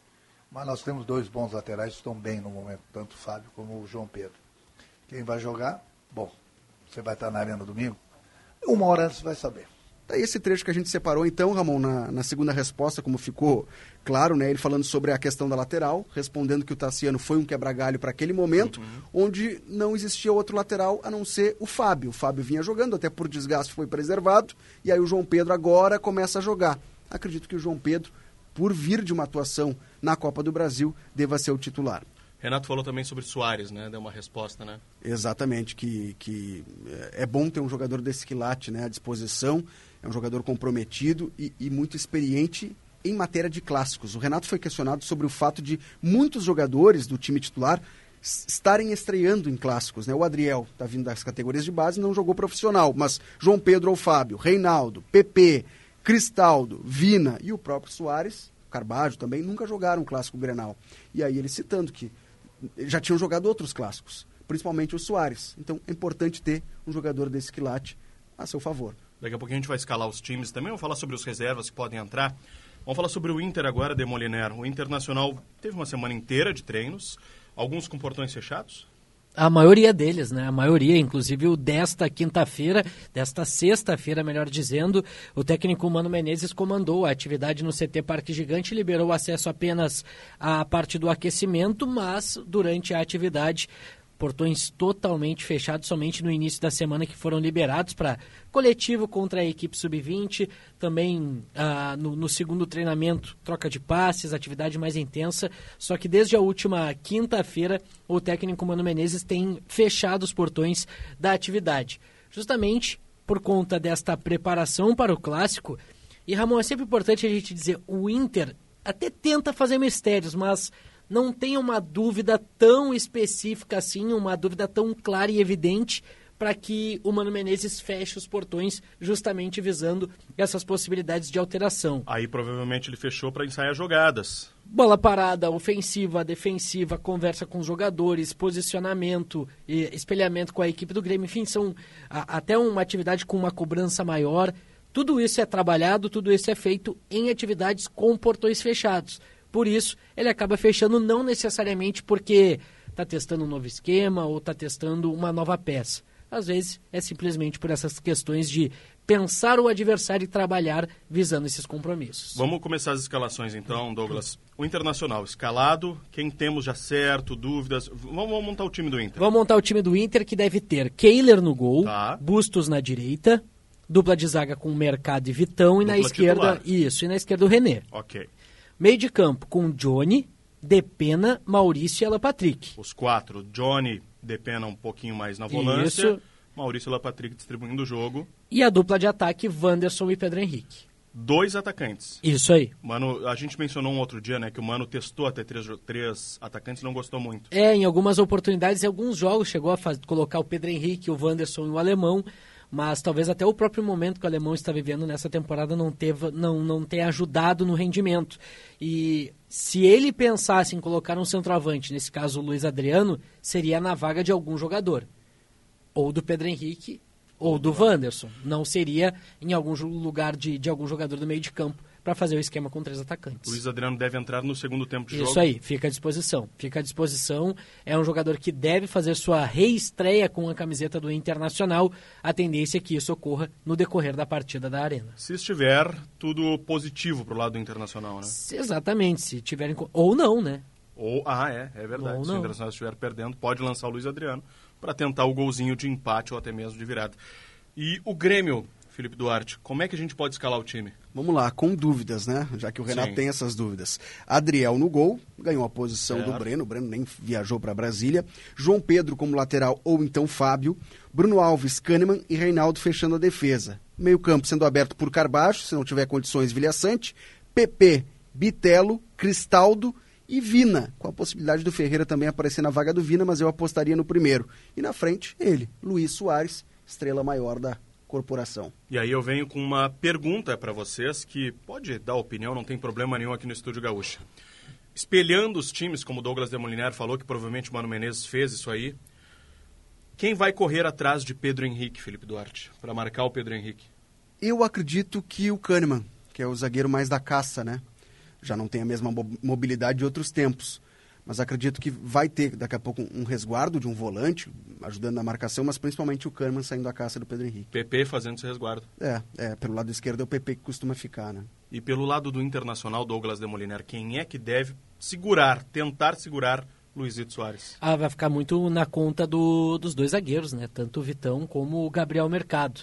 O primeiro combate, com certeza, do Vitão, né, que é o jogador mais físico, mais forte, com mais explosão dessa defesa do Internacional, com o Gabriel Mercado também observando. Tudo vai depender de como é que essa bola vai chegar no Luizito Soares também. E aí a gente pensa, né, para os dois pensarem e colocarem opinião aqui.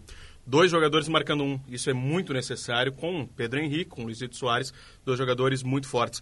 E aí pode estar a válvula de escape, será que algum dos dois times joga no contra-ataque nesse jogo? Apostaria no Internacional? Acho que no Inter, né, No Felipe? Inter. É, até porque o Grêmio vai estar jogando em casa e a postura do Grêmio, mesmo jogando como visitante ao longo do gauchão, ok, contra equipes menores, mas esse é o dono da posse da bola. O Renato gosta de jogar assim. E ao Mano, pro Mano isso não tem problema, né? No Brasileirão, inclusive, os jogos que o Inter mais se dava bem era quando ele não tinha de propor o jogo, apostar na velocidade, ainda mais com o Pedro Henrique lá na É, e frente. principalmente com a transição, roubando a bola rápida ali na- no, no- no- no setor de intermediária do campo de defesa, ou conseguindo roubar, quem sabe até no campo de ataque já. O Inter tem esse esquema muitas vezes formado já para ter um contra-ataque rápido em transição. Bom, ingressos esgotados? Esgotados. Esgotados das duas partes, né? Isso. O, o Grêmio até divulgou um último boletim nessa sexta-feira.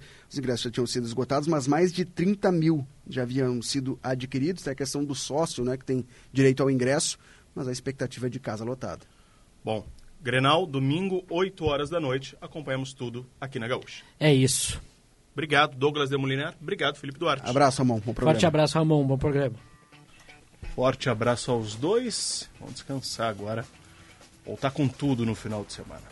O Império da Zona Norte está agora no Porto Seco, destilando suas cores bem coloridas, as fantasias do Império da Zona Norte. Cobertura completa lá em GZH. Gustavo Gossin está chegando por lá. Claro, né? Vamos acioná-lo muito ao longo da madrugada. Já fica aí o aviso para o Rafael Collin. Gustavo Gossin estará no Porto Seco, Collin, quando quiser acioná-lo, fique à vontade. Temos muito carnaval ainda para rolar hoje e amanhã. Aliás, o Grenal, que estava pré-marcado, se eu não muito me engano, para o dia 4, né? Estava pré-marcado para o sábado, foi transferido para o domingo justamente por causa do Carnaval da Gaúcha. Agora, 11h43. Os ouvintes mandaram mensagem, o celular vibrou aqui. Deixa eu abrir aqui para. Nossa! Muitos ouvintes mandaram mensagem. Boa noite, tudo certo? Batendo água em São Lourenço do Sul. São Lourenço do Sul. O ouvinte reclama aqui, ó. Total desrespeito com o torcedor. Jogo 8 horas da noite, quando deveria ser às 4. E também reclama dos 10% de torcedores no estádio do adversário. Aí a combinação da federação com os clubes também, né? Para manter a segurança no estádio, né? O ouvinte já mandou o nome aqui. Pegar o nome dele aqui. O Marconi. Marconi de São Lourenço, imagino, né, Marconi? Obrigado pela mensagem, pela opinião por aqui. Outro ouvinte manda aqui. Mandou uma mensagem colorada. Com certeza colorado. Outro manda aqui. Vamos pegar aqui. O Evandro de Alvorada. Manda uma mensagem dando boa noite. A Noeli Premaor, lá de Bento também. Céu nublado, temperatura de 20 graus lá em Bento Gonçalves. Outro ouvinte manda aqui. O que vocês dizem do aumento dos combustíveis? Está subindo. É o que nós dissemos. Analisamos. Quem tem que analisar, analisa, né? A opinião dos nossos colunistas aí. E também a questão da análise sobre o porquê está aumentando, né? Temos lá em GZH também, mas sim, está subindo os combustíveis. Ótimo programa, chovendo fraco em Sapiranga. Estava ontem em Bagé e Dom Pedrito. Terrível a situação nas cidades da seca, né? O Kaiser lá de Sapiranga é da seca, né, Kaiser? Terrível a situação, realmente. O Bernardo, em Lajeado, bairro Santo Antônio, 23 graus, chuviscando lá em Lajeado. Boa noite, né? Escuta em Pelotas, bairro Fragata. É o Cássio, lá de Pelotas. Está chovendo por aí, Cássio? Grande abraço, querida Pelotas. O Alisson de Butiá. Um abraço para vocês. Grande abraço. Alisson, ou Halisson, né? Com H. Luiz Antônio, ali do Menino Deus. 4 a 2 pro Inter é o palpite dele. Ah, palpite dado antes pro Colin. O Luiz Antônio, ali do Menino Deus. Placar largo esse, hein? Ninguém aposta nesse aí. Se apostar na KTO, leva, hein? Só espero que não tenha briga neste Grenal dentro ou fora de campo. Um abraço, Rodrigo Goulart de Petrópolis. É verdade. Todos nós esperamos isso. Boa noite, meu nome é Tamara Borba, sou colorada. O placar do Grenal vai ser 2 a 0 para o meu Inter. Manda um abraço para mim que estou na escuta. Grande abraço, Tamara. Otimista com o Internacional. Espera um baita jogo com paz dentro e fora do campo. É o Jorge, lá de Novo Hamburgo. A Marli de Porto Alegre também na escuta, mandando um ótimo final de semana a todos. O Bruno de Triunfo também na escuta. Ai, as mensagens não param. Com certeza o Barão vai seguir na madrugada, ouvindo todo mundo por aí. Lembrando que o placar gaúcho aqui é para Unidos, a casa da Volks, ali na Ipiranga, pertinho da PUC. Nosso papo com Colin é para Esponqueado Chevrolet, a revenda que não perde negócio. Daqui a pouquinho o Barão vem chegando aqui no nosso estúdio, está ali pelos corredores, já preparando o, estúdio, o estúdio gaúcha, não, esporte e companhia aqui na Gaúcha. 11:47 h 47 vamos fazer o nosso giro pelo interior, André Borges. Começando pelo Iatâmbara, BR-101 ali em Osório, no litoral norte, vai ter um desvio devido a obras até a próxima quarta, os serviços ocorrem no quilômetro 85 com um bloqueio total da pista principal nos dois sentidos e de maneira ininterrupta pelos próximos dias. Conforme a CCR Via Sul, a interrupção é necessária para que sejam feitas obras de manutenção da rede de drenagem subterrânea. O trabalho iniciou nesta sexta-feira e já refletiu em lentidão no trânsito em todo o trecho de Osório, principalmente para quem segue a Santa Catarina. Para a Rádio Gaúcha, Ian Tâmbara. Obrigado, Ian. E foi liberada a construção de um complexo com oito parques eólicos aqui no estado, Daniel Gelsani.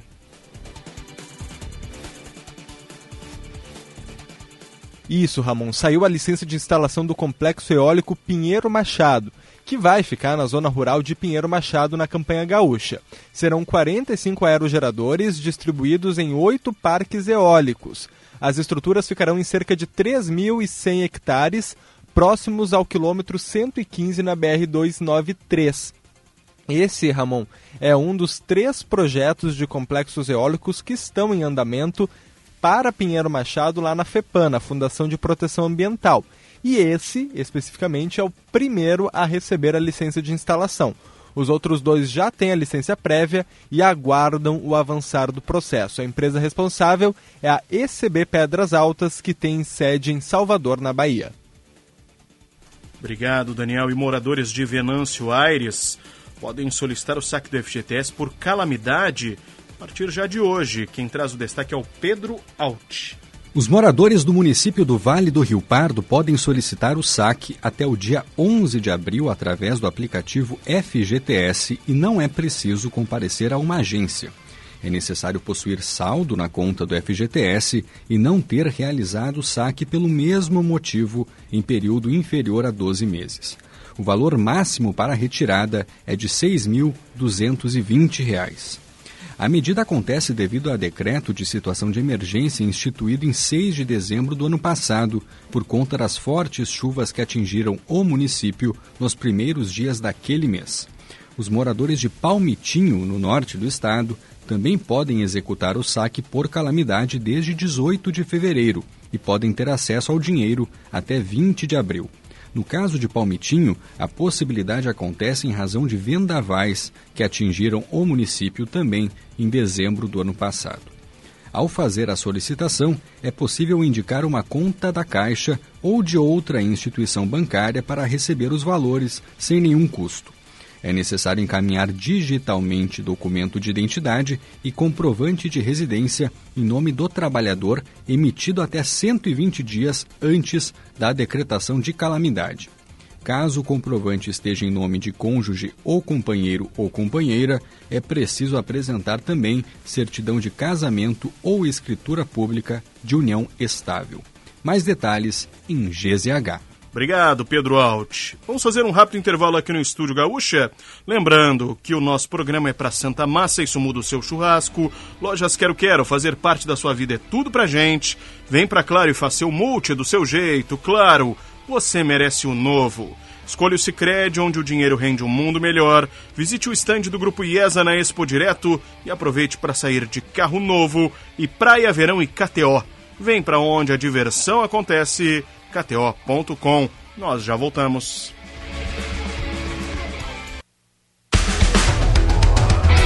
Estamos de volta com o Estúdio Gaúcha 1153. O nacional repórter Jean Peixoto. Jean, tinha um incêndio ali na zona leste da capital, né? Já controlado pelos bombeiros?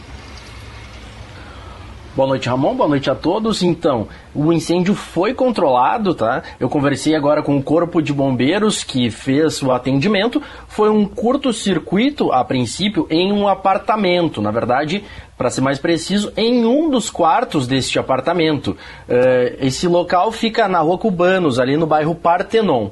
Aqui, alguns ouvintes até entraram em contato informando que tiveram sirenes passando pelos locais, uma ambulância também foi ao local para prestar atendimento, mas não teve feridos, viu? Foram dois caminhões de bombeiros deslocados para o local, mas agora já foi controlado o incêndio e os bombeiros já estão retornando para o quartel. Não precisou ser interrompido o trânsito, graças a Deus foi uma ocorrência sem danos graves, Ramon.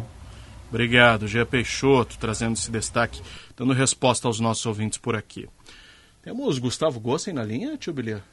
Tá por aí? Daqui a pouquinho Gustavo Gossen. Quando quiser, Gossen, entrar, só nos chamar por aí. Rafael Collin, boa noite, tudo bem? Tudo bem, Ramon. Melhor agora falando contigo. Domingo de Grenal, tá chegando perto, hein? É, Ramon, e por isso no Esporte Companhia, que vai começar em seguidinha, depois da meia-noite, nós vamos atualizar as informações do Inter, do Grêmio, vamos é, receber muitas mensagens dos ouvintes projetando o clássico com suas opiniões. É, teremos informações sobre a questão dos ingressos, serviço em relação ao horário do Trenzurb. Tem a coletiva do Renato que ele concedeu nesta sexta-feira, nós vamos reproduzir. Enfim, temos muito o que conversar nessa madrugada em termos de projeção para o clássico Grenal. Bacana. Sabe, Colin, que muitos ouvintes estão dizendo que tem muita gente apostando em placar elástico, assim, e parece que é um Grenal bem equilibrado, né, eu acho, né? Na minha opinião, vai ser o mais equilibrado. Estava conversando agora com o Matheus Leal, que é um dos produtores do programa, e, e ele perguntou para mim, tu, tu acha que tem favorito? Eu disse, eu tenho convicção de que não há favoritismo pois nesse é. Grenal, porque eu vejo os dois times bem parelhos. Qualquer um que ganhar não vai ser surpresa. Não né? vai ser surpresa. O, vejo o Grêmio assim bem organizado, inclusive nesse novo sistema, sem o extrema pelo lado esquerdo, é, com o Vina, né, mais próximo do Soares, do Cristal, do, do Bitelo, para facilitar as tabelas. E no caso do Inter, o, o Inter tem. O Inter vai jogar no, fora de casa, na arena. O, a iniciativa provavelmente do Grêmio com apoio da torcida. Pô, se o Grêmio der espaços que já deu em outras oportunidades, essa bola indo no pé do Alan Patrick, do Pedro Henrique, do Wanderson, do Bustos que sobe pela direita. Olha quanta opção é, técnica de qualidade que o Inter tem não só para contra-atacar, mas também para ficar com essa bola, também para criar Sim. suas oportunidades. Olha a fase do Pedro Henrique. Por outro lado, olha a inteligência para jogar futebol de um Luizito Soares. É. Então, é, sério, assim, eu tô com uma expectativa muito legal de, de ver um jogo muito bom. De um jogo muito bom. Torço para que não haja surpresa nas escalações em termos de ah, um volante a mais Sim. do Grêmio, um volante a mais do Inter. Não, do jeito que tá, eu acho que tá legal para os dois times quererem jogo. É que alguns grenais atrás, a gente viu, claro, tinha toda aquela tensão, expectativa, e a gente viu um jogo muito respeitoso dos dois lados, muito medo de perder. Isso. E esse ano parece que como é um Grenal que não vale muita coisa para a tabela do campeonato, é o primeiro Grenal do ano, claro, vale para o ânimo dos dois times, a, a, gente vê os dois times mais assim, digamos, querendo ganhar. E aí o Renato e o Soares mencionaram o Grenal. O Soares falou: ah, fiquem calmos, torcedores, que eu sempre fiz gol em clássico.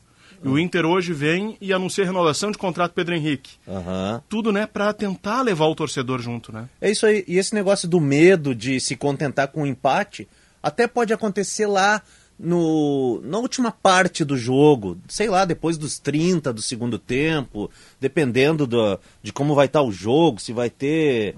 São vários cenários, se vai ter expulsão de um lado ou de outro, sabe? Ali pode até ser que um fique Sim, mais, cabe- o outro já não se atire mais tanto, ok, empa- empate tá bom para os dois, mas eu acredito que no geral, assim, no início do jogo, primeiro tempo, maior parte do tempo da partida vai ser de das equipes procurando gol, porque o torcedor do Grêmio quer ver vai, vai não vai lotar a arena para se contentar com o empate. Claro. Ele quer ver gol do Luizito, quer ver o Grêmio ganhando. O torcedor do Inter já está cansado de, de sofrer corneta, que não ganha título há um bom tempo.